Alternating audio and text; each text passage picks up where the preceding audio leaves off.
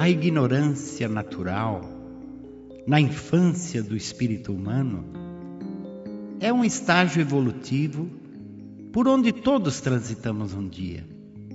Mas a ignorância em que muitos estacionam, através de uma fuga conveniente da verdade, sufocando a própria consciência, é o flagelo que assola a humanidade. Neste século, a tecnologia encurtou distâncias, ampliou as comunicações, proporcionando ao homem tomar conhecimento em poucos instantes de tudo o que acontece no mundo. Entretanto, com todos esses recursos, por incrível que pareça, a grande maioria dos homens ainda continua ignorante da sua real natureza e da verdadeira finalidade da vida. É essa a ignorância que contribui para o aumento da criminalidade em todo o mundo. Se analisarmos o problema de forma um pouco mais profunda, vamos perceber que, na verdade, não existem criminosos. O que existe são dois tipos de vítimas dessa ignorância: a vítima passiva e a vítima ativa. Os violentos, os desonestos, os corruptos e os criminosos de toda sorte são as vítimas ativas que, sem compreenderem o verdadeiro significado da vida, acham-se no direito de tomar para si o que não conseguiram conquistar pelos meios adequados e justos. Vítimas da própria ignorância, serão julgados no tribunal da própria consciência, onde o remorso os condenará a duras penas que poderão representar séculos de sofrimentos, até que, como vítimas da própria violência, resgatem seus crimes no futuro. Por outro lado, menos doloroso, nossos irmãos que sucumbiram como vítimas passivas. Provavelmente são criminosos de outrora, que retornaram ao mundo físico para resgatarem a consciência atormentada pelos crimes cometidos em encarnações passadas. Como vítimas hoje, retornaram ao mundo espiritual aliviados em suas consciências. Aqueles que sofreram da violência, apenas prejuízos morais, materiais ou físicos, com certeza submeteram-se a provações que, se compreendidas, servirão de lastro para grandes conquistas na renovação dos seus sentimentos, resgatando os equívocos cometidos no passado. Analisando essas duas situações, percebemos claramente que o ser humano, em qualquer circunstância, é sempre uma vítima de si mesmo e da sua ignorância. Além disso, o mal que pratica acaba servindo aos propósitos divinos no cumprimento das suas leis sábias e justas, que punem os criminosos de ontem através dos criminosos de hoje. Todos são dignos da nossa compreensão. Até que consigamos superar esse período de ignorância espiritual em que vive a maioria dos seres encarnados, os cárceres, os hospitais, os manicômios estarão sempre lotados. Não quero, em hipótese alguma, sob este argumento, isentar da culpa aqueles que optaram pelos caminhos do crime, mas apenas chamar a atenção a um sentimento que parece se generalizar na grande maioria das mentes desprevenidas, acreditando que os criminosos, sem exceções, são seres à parte do contexto social e incapazes de qualquer recuperação. É um engano cruel que nós cometemos com esse julgamento precipitado. Não podemos esquecer que há menos de 150 anos, as leis humanas permitiam a muitos de nós, reencarnados naquela época, dar os filhos recém-nascidos dos nossos escravos como alimento aos cães e aos porcos, e até matar os adultos nos troncos, sob o guante infamante da chibata. Além de nos permitir praticar abusos inconfessáveis contra as mulheres cativas. Apesar disso, não nos tornamos criminosos perante as leis da terra, mas ferimos profundamente as leis naturais e as leis divinas. É por esse motivo que jamais devemos julgar ou condenar quem quer que seja. Talvez os erros que apontamos ao nosso próximo sejam aqueles que mais praticamos no passado. Hoje entendemos porque Jesus, sabiamente, desafiou a turba sequiosa pela condenação da mulher adúltera, afirmando: atire a primeira pedra quem não tiver pecado.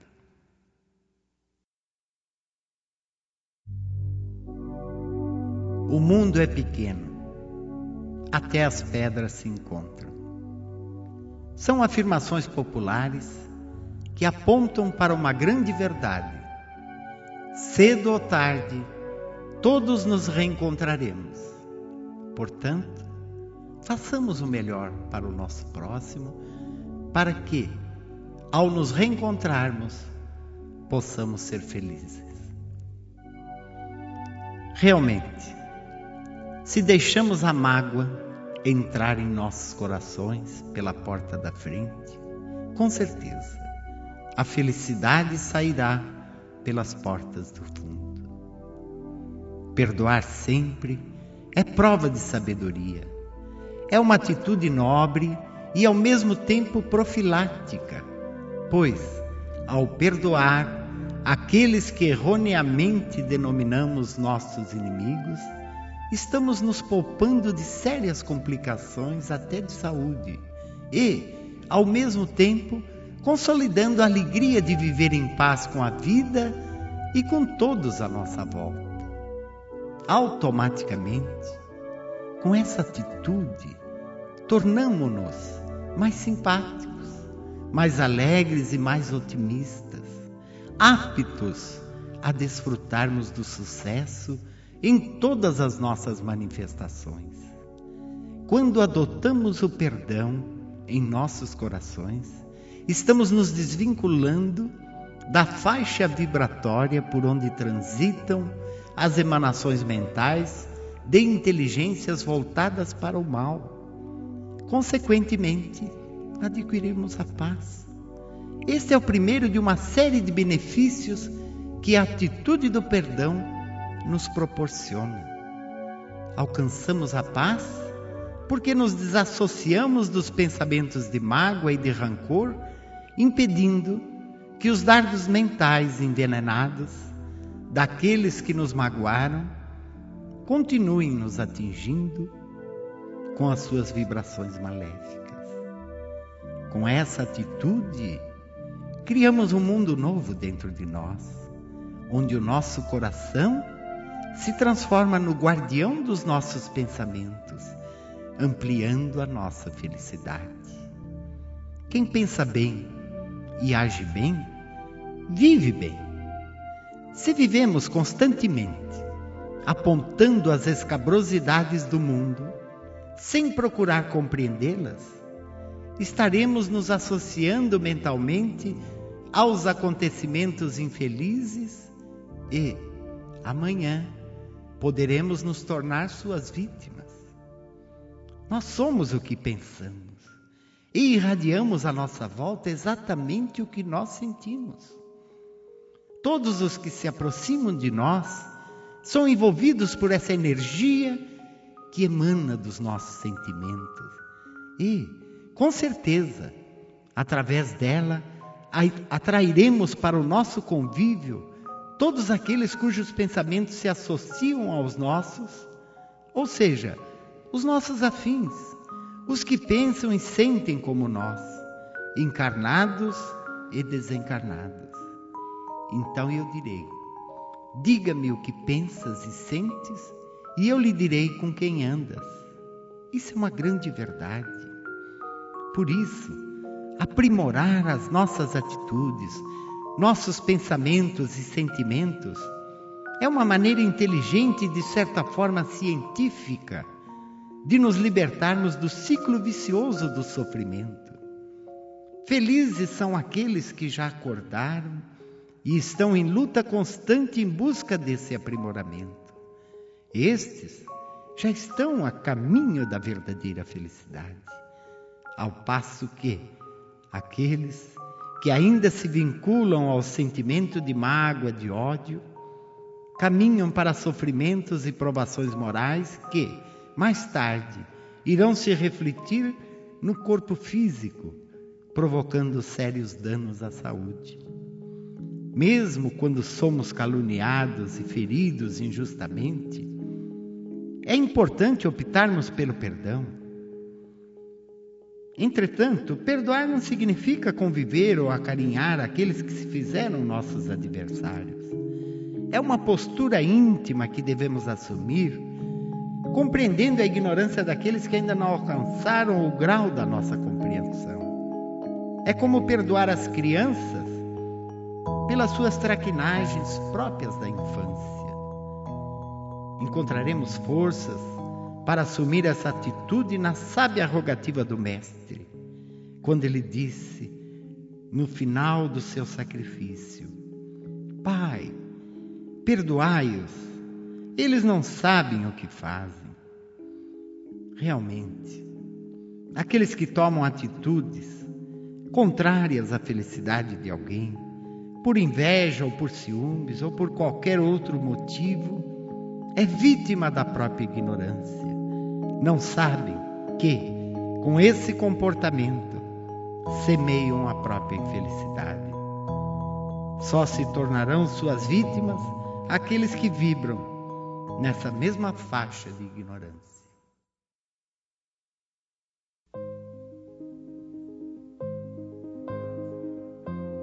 Eu, porém, vos digo: amai até os vossos inimigos. Aqueles a quem chamamos de inimigos são nossos irmãos que, ao longo da nossa vida, surgem à conta de professores, impondo-nos lições difíceis, porém necessárias ao nosso aprimoramento espiritual. É dessa forma que devemos compreendê-los e amá-los, como nos recomenda Jesus. O que fazer quando a vida coloca à nossa frente pessoas que se tornam difíceis para uma convivência harmoniosa? Quantos encontram essas pessoas dentro de casa? Muitas vezes na figura de um irmão ou irmã, cunhado ou cunhada, sogra ou sogro, até mesmo mãe ou pai, vizinhos, patrão, colega de trabalho, professores, colega de escola e até mesmo entre aqueles que não são subalternos. Uma das formas mais inteligentes e eficaz para se lidar com esse problema foi comprovada pela prática. Meu filho começou a trabalhar quando tinha apenas um pouco mais do que 14 anos. Na empresa onde trabalhava, sua chefe o tratava de forma, de forma rude. Não perdia uma única oportunidade de humilhá-lo. Depois de quase um ano de convivência difícil, um dia eu o surpreendi chorando no seu quarto. Preocupado, perguntei sobre o que estava acontecendo. Foi quando eu tomei conhecimento do seu problema. Juntos fizemos uma prece e, inspirado, passei-lhe a seguinte orientação: Meu filho, todas as noites, ao deitar-se, imagine que está vendo essa moça na sua frente. Converse mentalmente com ela. Diga-lhe que você a ama muito. Peça para ela perdoar-lhe por algum mal que você possa ter feito a ela em outras vidas. Procure, através do pensamento, abraçá-la carinhosamente. Faça isso todos os dias e você verá que essa moça poderá se transformar na sua melhor amiga dentro da empresa. Depois de alguns meses desses exercícios, realmente, a moça transformou-se na sua melhor amiga. Graças a ela, hoje, depois de 15 anos, ele ocupa um cargo muito importante dentro da empresa. Por isso nós afirmamos: nada resiste à força do amor. Muitas vezes esses obstáculos estão ocultando uma porta imensa de acesso para nós concluirmos a nossa felicidade. Portanto, saibamos bater nessas portas muitas vezes trancadas à nossa frente. Muitas vezes o bem que precisamos surge à nossa frente com a aparência de um mal. Se meu filho fugisse à convivência difícil, não teria alcançado o bem que hoje desfruta na empresa. A partir dessa experiência bem-sucedida, passei a prescrever essa receita para as pessoas que estavam vivenciando situações semelhantes. Certa vez uma senhora procurou-me, demonstrando muita amargura em seu coração. Eu ouvi o seu desabafo e ela disse-me: Estou sofrendo muito. Moro no mesmo quintal da minha sogra e o ambiente vai de mal a pior. Ela me olha com mágoa. Eu nunca fiz mal a ela. Quando ela passa no corredor e olha para dentro da minha casa, eu tremo de cima embaixo. Não sei mais o que fazer. Aí eu disse: Calma, irmã. Para tudo existe uma solução. Se você não tem condições de mudar para outra casa, é porque as circunstâncias que agora te impedem de se desvincular dessa convivência difícil está te promovendo a oportunidade de você mudar toda essa situação. E aí eu aconselhei a fazer a mesma coisa que aconselhei ao meu filho. E ela passou através da mentalização a penetrar aquele coração fechado e de repente, depois de alguns meses, ela me procura novamente. Emocionada, com lágrimas nos olhos, narrou-me os acontecimentos após os exercícios das mentalizações. Tudo mudou na minha casa. Não sei o que fazer com a minha sogra. Agora ela não sai do meu lado. Quase todos os dias se oferece para enxugar a louça e quando faz uma comida diferente, exige que eu vá almoçar com ela. Estou muito grata, Sr. Nelson. Antes eu não aguentava a sua presença. Agora eu sinto alegria por estar a seu lado. E graças a Deus estamos vivendo em paz.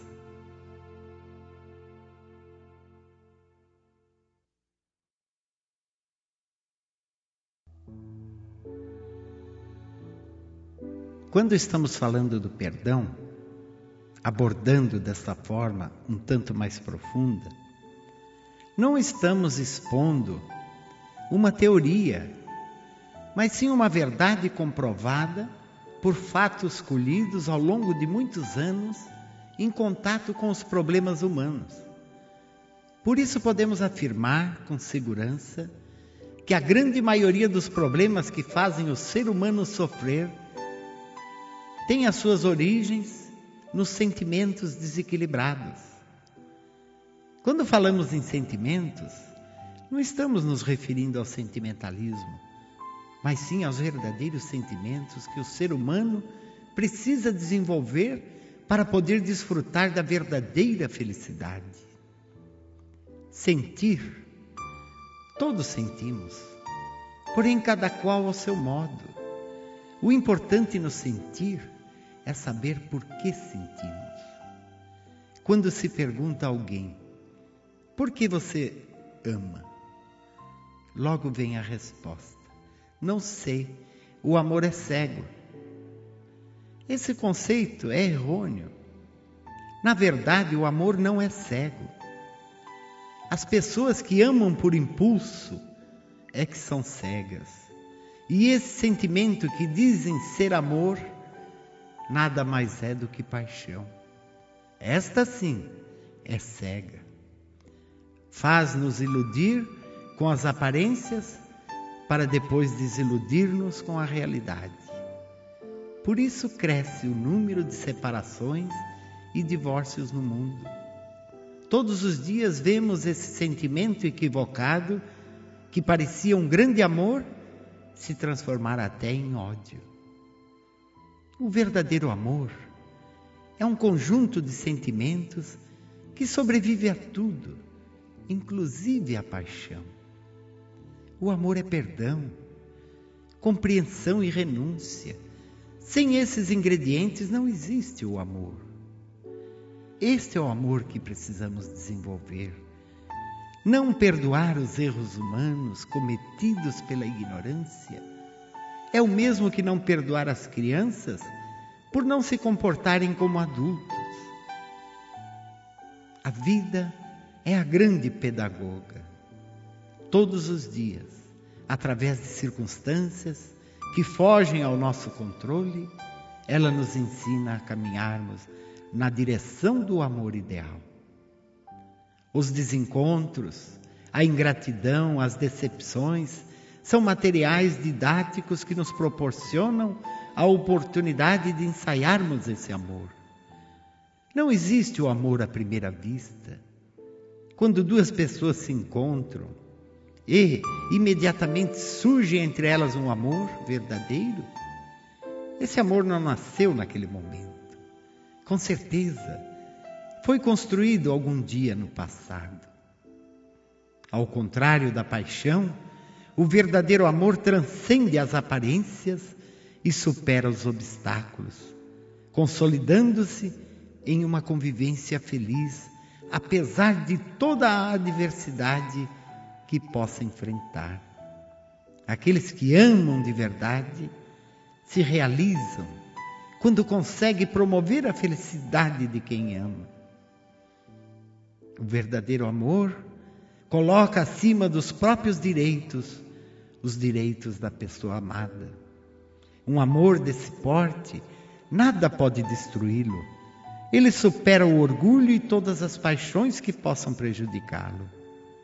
É esse amor que se perpetua na eternidade, supera os interesses materiais e físicos para consolidar-se no espírito eterno.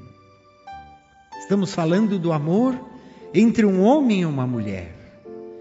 Mas é esse mesmo amor que um dia vai prevalecer entre todas as criaturas.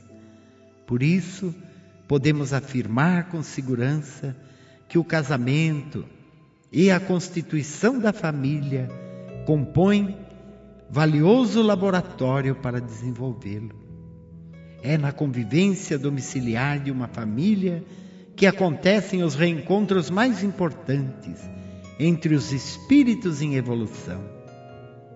Na maioria dos casos, são espíritos que se reúnem para exercitarem entre si o perdão, a fim de apagarem as marcas dos desencontros e conflitos vividos em encarnações passadas. É esse convívio, muitas vezes difícil, que, se bem compreendido, pode levar os espíritos envolvidos à consolidação do verdadeiro amor. Para isso, entretanto, é necessário muita compreensão, tolerância e o exercício constante do perdão. Certa ocasião, uma senhora procurou-me. Estava aflita. Seu filho de 18 anos saíra de casa pela terceira vez. Só que desta vez faziam dez dias e ela ainda não se conformava por ele demorar tanto, porque ele nunca ultrapassara três, cinco dias. Então ela desabafou. Eu não sei se devo ir à polícia ou procurá-lo nos hospitais. Estou desesperada. Durante o momento em que ela desabafava, o amigo espiritual que me assistia naquela ocasião informou-me que o rapaz estava bem e que ele sofria uma aversão muito grande pela mãe. Tornava-se necessário apagar certos registros existentes no seu subconsciente. Então eu a orientei. Não se preocupe. Seu filho está bem e vai voltar. Mas é preciso que a senhora colabore com os seus pensamentos. Todos os dias converse mentalmente com ele. Use a sua imaginação para abraçá-lo como se estivesse presente ao diálogo. Diga-lhe que o ama muito. Peça perdão por possíveis erros cometidos em outras vidas contra ele. Use de palavras firmes e sinceras. Faça-o sentir que você precisa dele e ele de você. Passado apenas alguns dias, o rapaz retornou para casa, abraçou-a como nunca o fizera antes e chorou muito. E confessou-lhe que sentia alguma coisa que o distanciava dela. Era um sentimento que não sabia explicar. Sentia uma vontade constante de ficar longe, mas que desta vez percebeu que, apesar de tudo, ele deveria aprender a amá-la. Afinal de contas, era sua mãe. A partir daí, os dois passaram a desfrutar de uma convivência feliz. Todas as noites ela continua praticando a reconciliação mental. Hoje ela sente que passou a amar ainda mais o seu filho. O problema desta mãe e deste filho é igual a muitos que existem por aí no seio das famílias cuja solução está nas próprias pessoas envolvidas. Mães cujos filhos se revelam desde cedo rebeldes. Além de corrigi-los energicamente, usem da vossa mente para gravar no subconsciente deles a responsabilidade que a própria vida nos impõe e das quais não podemos fugir. Pelo contrário, temos que cumpri-las e respeitá-las. No caso de aversão espontânea revelada desde cedo, faça como nossa irmã, que reconquistou o seu filho. Trabalhe o amor e o perdão no seu subconsciente e com certeza você vai apagar do seu subconsciente aquelas informações negativas que existem de vidas passadas a teu respeito. E a paz e o amor voltará a reinar em seu lar.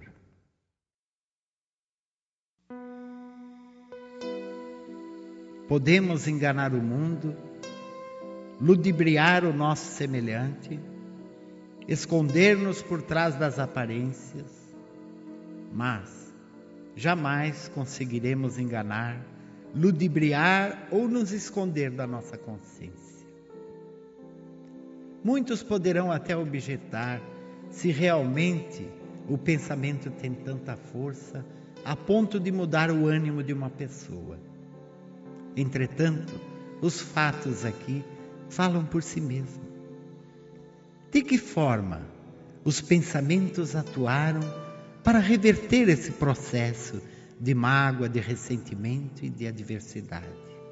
Essa técnica é muito usada pelos benfeitores espirituais quando querem nos ajudar sugerem pensamentos e ideias através de gravações mentais enviadas ao nosso subconsciente, as quais, em momento oportuno, assomam para o consciente de forma intuitiva.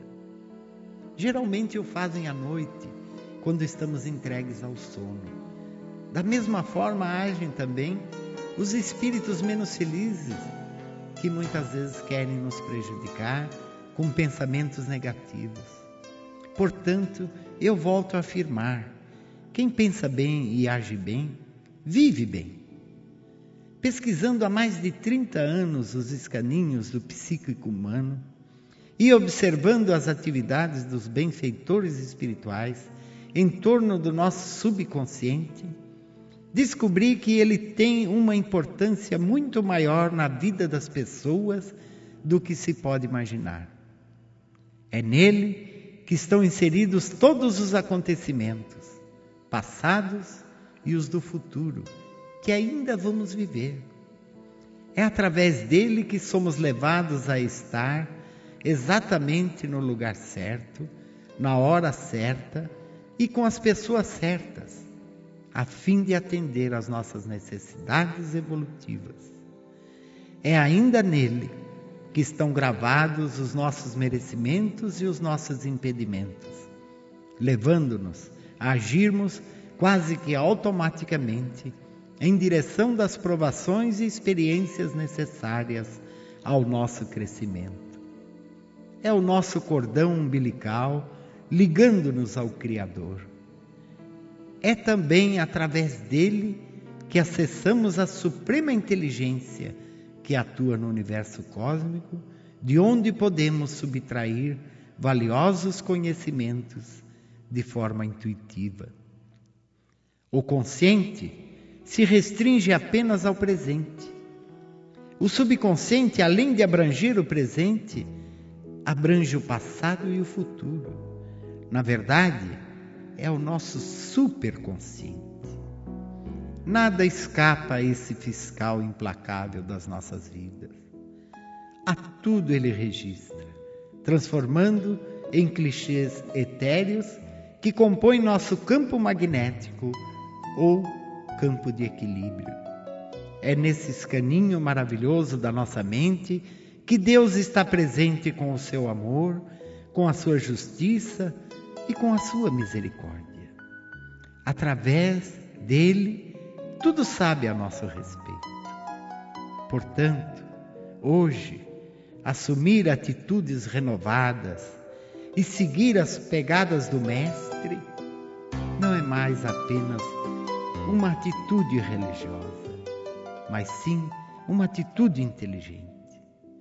Só a renovação constante dos nossos sentimentos é que pode alterar as gravações registradas em nosso subconsciente e, consequentemente, alterar nosso presente imediato e o nosso futuro distante. Acreditar no perdão de Deus, sem a reparação dos nossos erros, é uma maneira infantil de avaliarmos a sua grandeza. O perdão de Deus está presente a cada encarnação que Ele nos concede para reavaliarmos nossas atitudes e gozarmos da valiosa oportunidade de recomeçarmos onde paramos, ou reconstruirmos o que impensadamente destruímos no passado.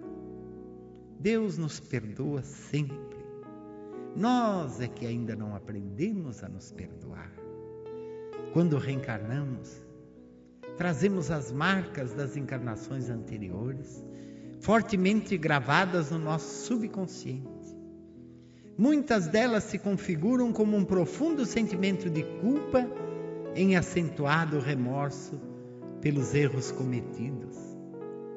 Nesses casos, sem perceber, inconscientemente, passamos a nos punir durante toda a nossa vida, submetendo-nos a períodos de enfermidades, como depressão, angústia e toda uma gama de sofrimentos. Muitas das doenças congênitas, como paralisias, mudez e outras deficiências, quase sempre têm aí as suas origens, inclusive alguns casos de câncer que se manifestam ao longo da existência física. A autopunição faz parte do processo evolutivo. Por isso, em alguns casos, Jesus, no ato de curar os enfermos, afirmava: Teus pecados te são perdoados. Aqueles que acreditaram que realmente estavam sendo perdoados, libertaram-se da autopunição que haviam imposto a si mesmos e, consequentemente, se curaram. Por isso Jesus acrescentava: A tua fé te curou. Esta é apenas uma das muitas causas das enfermidades que atingem o ser humano. É lógico que existem outras que obedecem às leis de causa e efeito e que não podem ser curadas através desse processo. Jesus o aplicava somente nos casos característicos de uma autopunição. Deus não julga e nem condena ninguém. Somos nosso próprio juiz e carrasco. À medida que, a cada encarnação, aprimoramos o nosso senso de justiça, mais exigentes nos tornamos quanto ao cumprimento da lei em nós mesmos. Entretanto, se, da mesma forma que aprimoramos o nosso senso de justiça, ampliamos o nosso amor, deixamos de nos punir com o sofrimento e passamos a usar a caridade e o amor ao próximo para cobrir a multidão dos nossos pecados. O perdão é a caridade por excelência. É a caridade para conosco e para com os outros. É realmente o caminho para a nossa felicidade. Muitas vezes, quando faltamos com o perdão, condenamos-nos a sofrimentos desnecessários e que poderiam ser evitados. Embora o nosso consciente não registre o processo autopunitivo existente em nosso subconsciente, podemos exercer um trabalho consciente a fim de nos libertarmos desse processo altamente negativo. Deus não quer seus filhos entregues a um remorso excessivo, tornando-os improdutivos, mas sim ativos, buscando nas realizações louváveis o equilíbrio da própria consciência. A autopunição se acentua no período noturno quando deixamos nosso corpo entregue ao devido descanso e assumimos temporariamente nossa superconsciência. Entretanto, se durante o período de vigília exercitamos o auto-perdão, essa atitude se refletirá nos momentos em que retomamos a superconsciência, amenizando o rigor da autocondenação. Porém, mesmo exercitando o auto-perdão, nenhum resultado alcançaremos se ainda alimentamos alguma mágoa por alguém. Mas quando, mesmo sem exercitarmos o auto-perdão, conseguimos perdoar aqueles que nos magoaram e fizermos do perdão uma constante em nossas atitudes, automaticamente estaremos caminhando em direção ao perdão de nós mesmos. Por isso insistimos em afirmar que o perdão, em qualquer circunstância, será sempre o caminho para a nossa felicidade.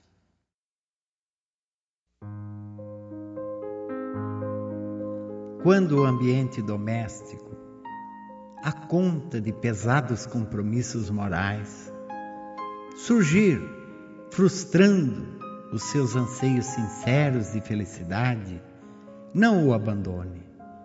Persevere um tanto mais, pois tudo na vida tende a se transformar.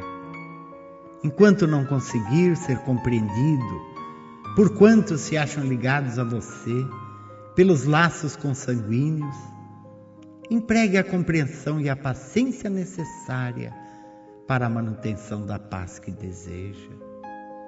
Lembre-se, o irmão difícil Provavelmente é o desafeto de ontem que ressurge hoje à conta de credor lesado, reclamando o ajuste dos nossos débitos.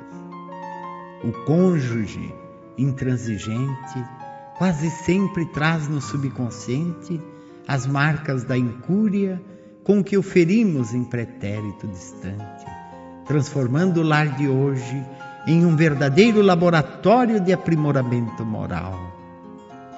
Por mais difícil que seja a convivência, não tome atitudes precipitadas. Arme-se de um tanto mais de paciência e procure no companheiro ou na companheira as qualidades e não apenas os defeitos.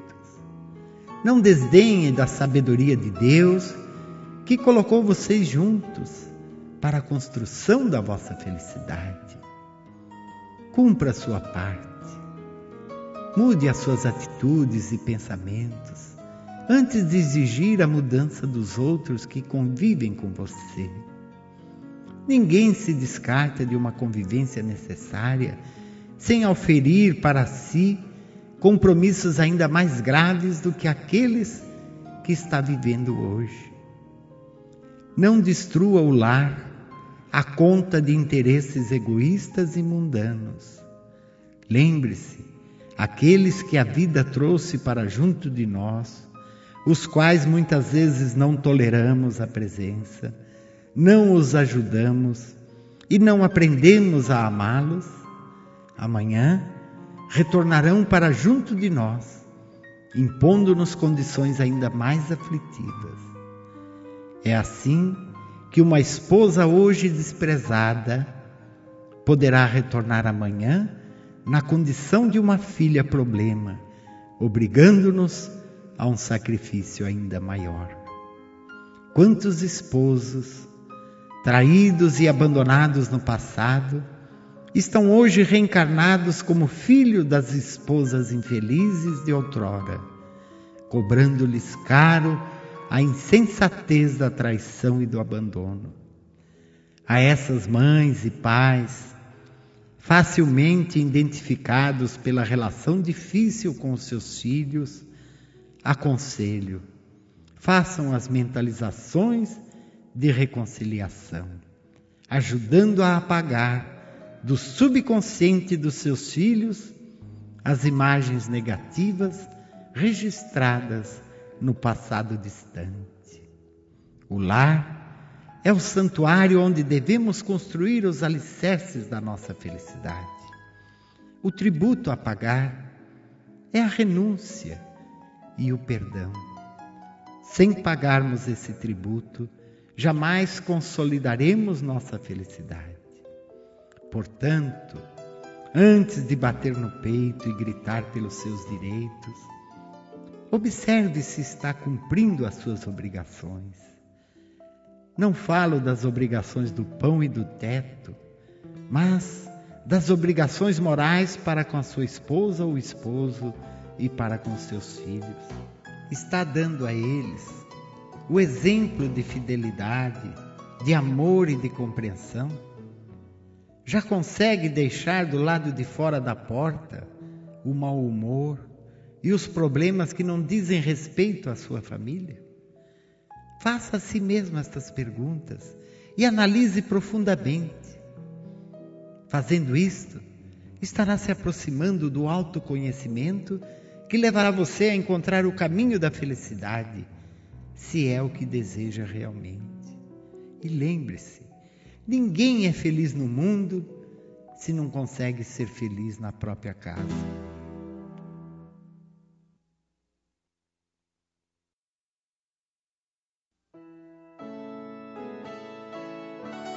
Os verdadeiros mortos. Quem são os verdadeiros mortos? Podemos observar os orgulhosos os prepotentes e os vaidosos de seus títulos, os quais consideram a humildade, o perdão e a fé como artifícios usados pelos fracos. São, na verdade, os cegos do caminho, cujo aprendizado na terra se restringe ao mínimo de aproveitamento espiritual. Cultivam outros valores que nada significam perante o verdadeiro sentido da vida. São os pobres de espírito. Não confundir com os simples e humildes. Nada compreende senão o que os olhos físicos podem enxergar. Vêm e não enxergam. Ouvem, mas não compreendem. Transitam no mundo das aparências, atendendo aos instintos muito mais do que os sentimentos. São os mortos aos quais se referiu Jesus ao afirmar: Deixai aos mortos os cuidados de enterrar seus mortos. Essa é a verdadeira morte, e não a da sepultura. Morrem no corpo e continuam mortos no mundo espiritual, buscando os mesmos valores e as mesmas ilusões. São esses que batem no peito e afirmam: Eu fiz tudo o que um homem deve fazer na vida. Criei meus filhos, dei-lhes moradia segura, alimentei-os, preparando-os para o mundo. Cumpri o meu dever. Só que eles não percebem que tudo o que afirmam terem feito, os animais também o fazem. E alguns deles o fazem melhor do que muitos de nós, porque além de alimentarem e de oferecerem moradia segura aos seus filhos, eles os libertam, sem exigir-lhes qualquer gratidão. Gente, vivemos a era do espírito. Não podemos continuar vivendo pela metade. Precisamos viver integralmente a nossa verdadeira natureza.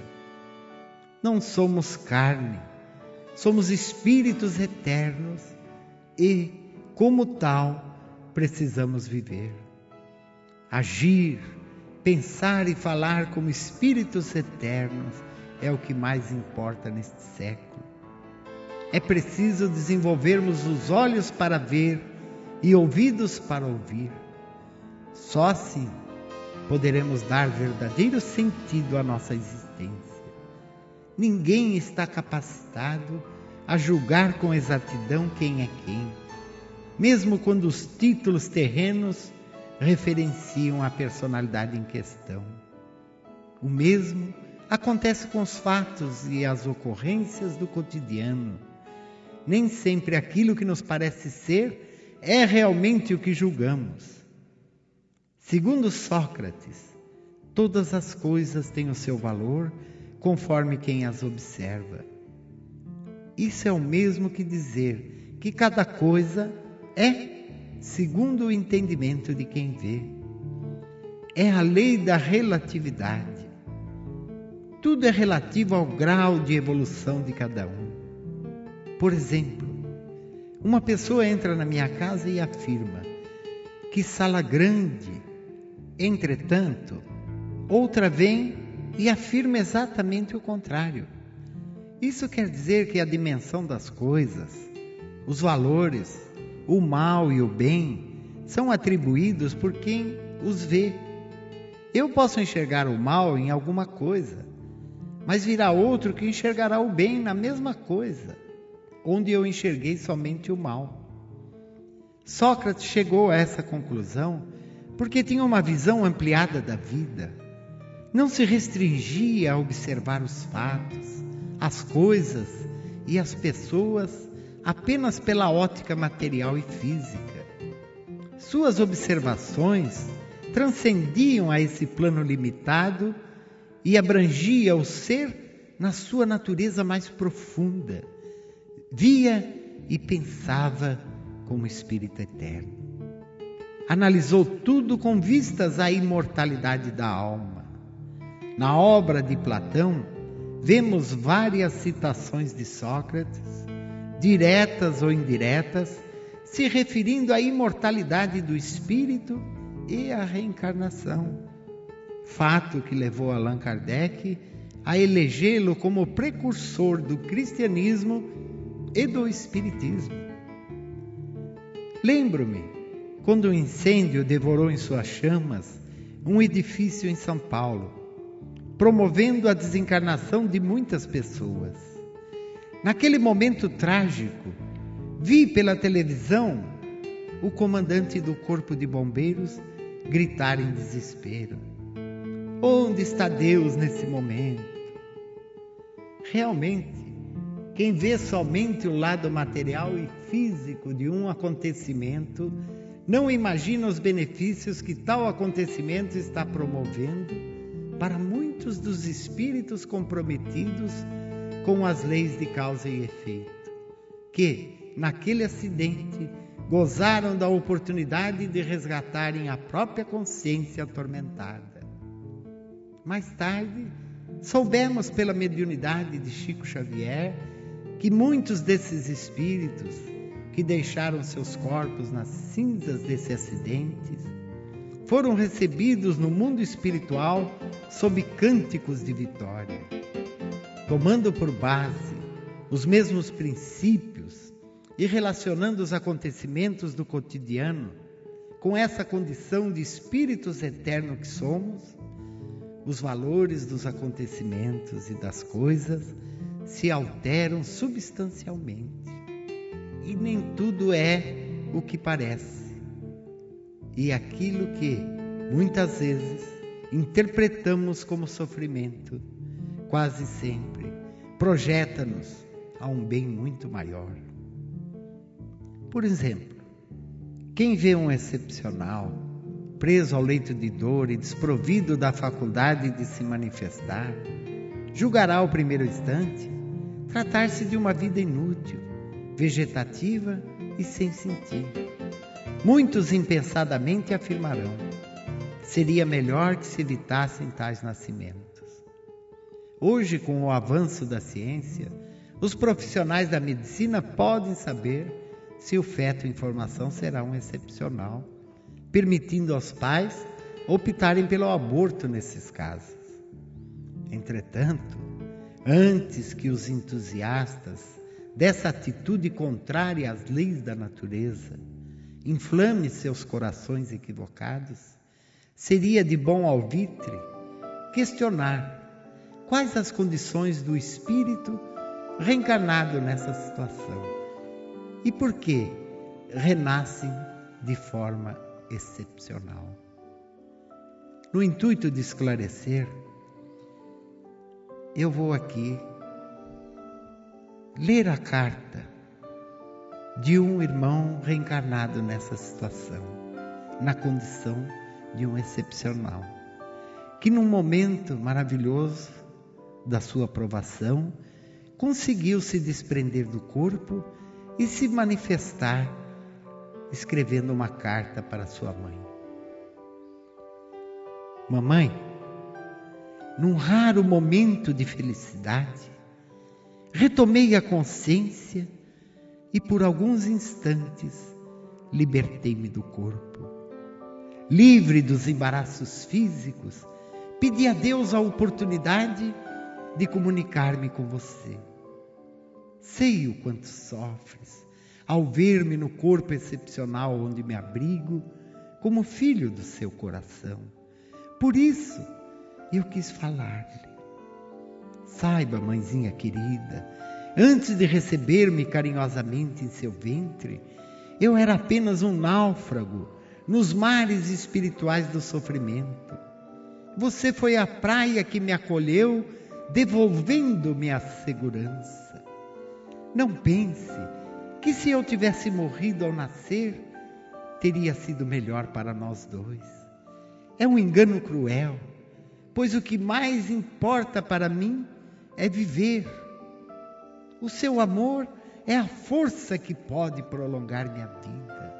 O corpo disforme que hoje sustenta minha existência representa para mim um tesouro de bênçãos, onde reeduco meu espírito aprendendo a valorizar a vida que tantas vezes eu desprezei. Sei que sofres por eu não poder dar-lhe as alegrias de uma criança sadia. Porém, reconforta-me saber que para as mães como você, Deus reserva as alegrias celestiais. Ser mãe é missão natural das mulheres mas ser mãe de alguém como eu é missão que Deus só entrega a mulheres especiais como você.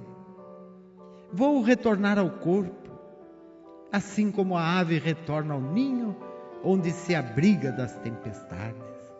Mas antes, rogo a Deus que lhe abençoe, colocando nesta rogativa a força da gratidão de um filho que teve a felicidade de ter um anjo como mãe. Pudemos observar, através dessa manifestação, que a vida no corpo físico, em qualquer circunstância, é essencial para o espírito eterno.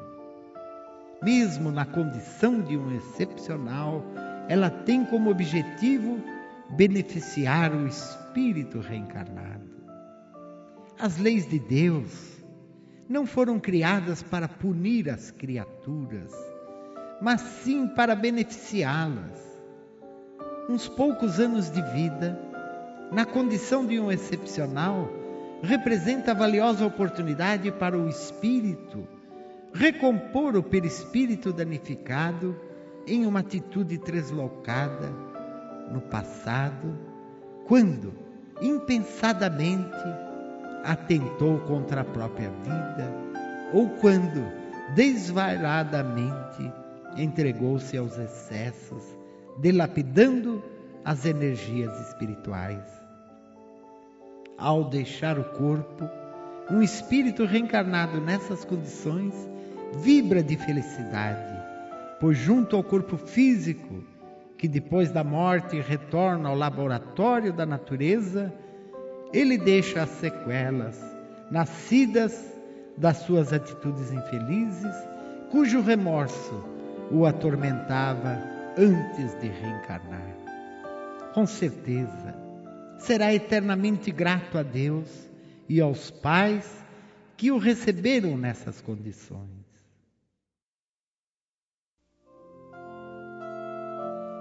Perdoar é menos difícil do que pedir perdão. Para perdoar, basta um pouco de compreensão. Mas, para se pedir perdão, é preciso uma dose muito grande de humildade. Reconhecer o erro, desculpar-se e repará-lo é uma das atitudes mais nobres do ser humano. Alguns acreditam que agir dessa forma é rebaixar-se. Entretanto, esse pensamento só prevalece na mente das pessoas vítimas do orgulho e da vaidade. Aqueles que têm a coragem de retratar-se experimentam um bem-estar tão grande que, por si só, vale por todo o esforço empreendido. Experimente.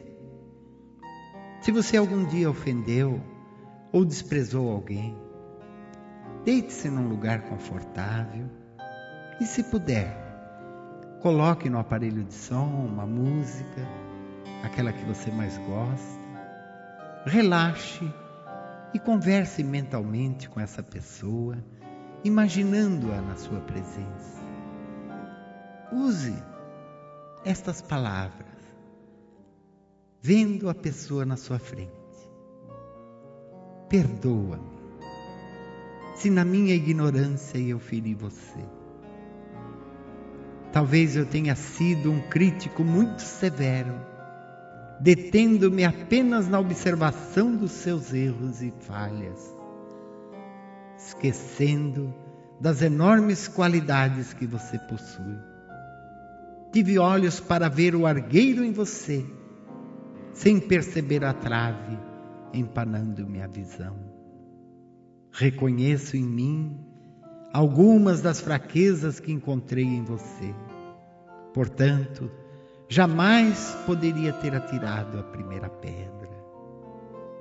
Compreendo agora que todos estamos matriculados na escola da vida, na condição de eternos aprendizes e que somos passíveis de erros e falhas. Por isso mesmo lhe peço, perdoa-me a partir de hoje, reconheço-lhe alma querida do meu coração. Talvez você ainda não consiga perdoar-me. E com razão. Mas tenho a certeza que o advogado divino vai absolver-me, porque nestas palavras coloquei toda a força do meu coração arrependido. Guarde a certeza, alma querida nas minhas preces, lhe envolvo com especial carinho. E quando não puder exaltar as suas qualidades, saberei calar as fraquezas que você e todos nós ainda possuímos, e que só o tempo poderá apagá-las em nós. Sonho um dia poder abraçar-lhe e, no clima do entendimento fraterno, lavar as nossas diferenças com as lágrimas do perdão. Rogo a Deus que você encontre a paz e a felicidade que deseja, assim como, nesta atitude, encontrei a paz e a felicidade que tanto necessitava.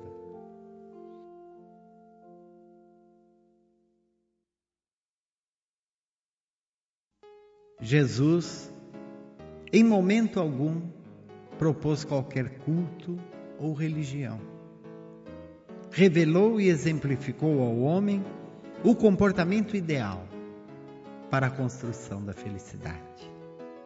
Não foi um místico, porque viveu entre o povo e não praticou nenhum ritual. E afirmou que um dia todos fariam o que ele fez demonstrou como usar a força da fé sobre os elementos sem desrespeitar as leis naturais da vida. Ao contrário, revelou-as ao homem, aproximando-o do conhecimento da sua real natureza.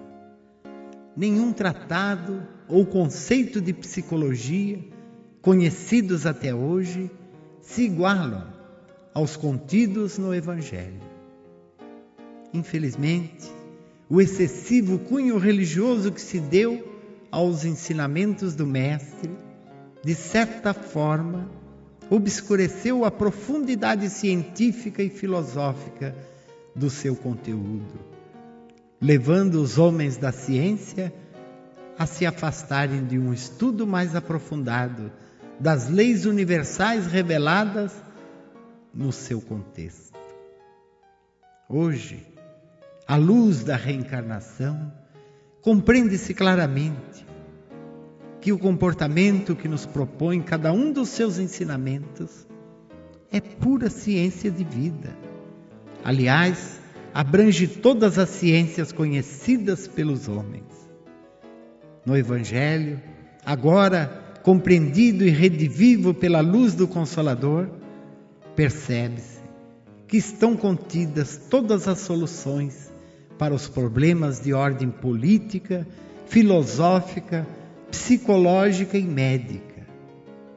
É nele que encontramos a solução final para todos os problemas físicos, psíquicos, materiais e espirituais que afligem a humanidade. De todos os sistemas políticos e sociais implantados pelos homens, despido do religiosismo que lhe atribuem, o Evangelho surgirá vitorioso sobre todos os conceitos e será o sistema final que deverá ser adotado e, com certeza, conduzirá a humanidade para o estabelecimento da paz, da harmonia e da felicidade. Vamos contribuir. Procuremos semear o amor nos corações humanos porque é no coração que as sementes deverão germinar, promovendo a florada de sentimentos renovados, dando início a uma eterna primavera que irá colorir com as flores da alegria os jardins da felicidade humana.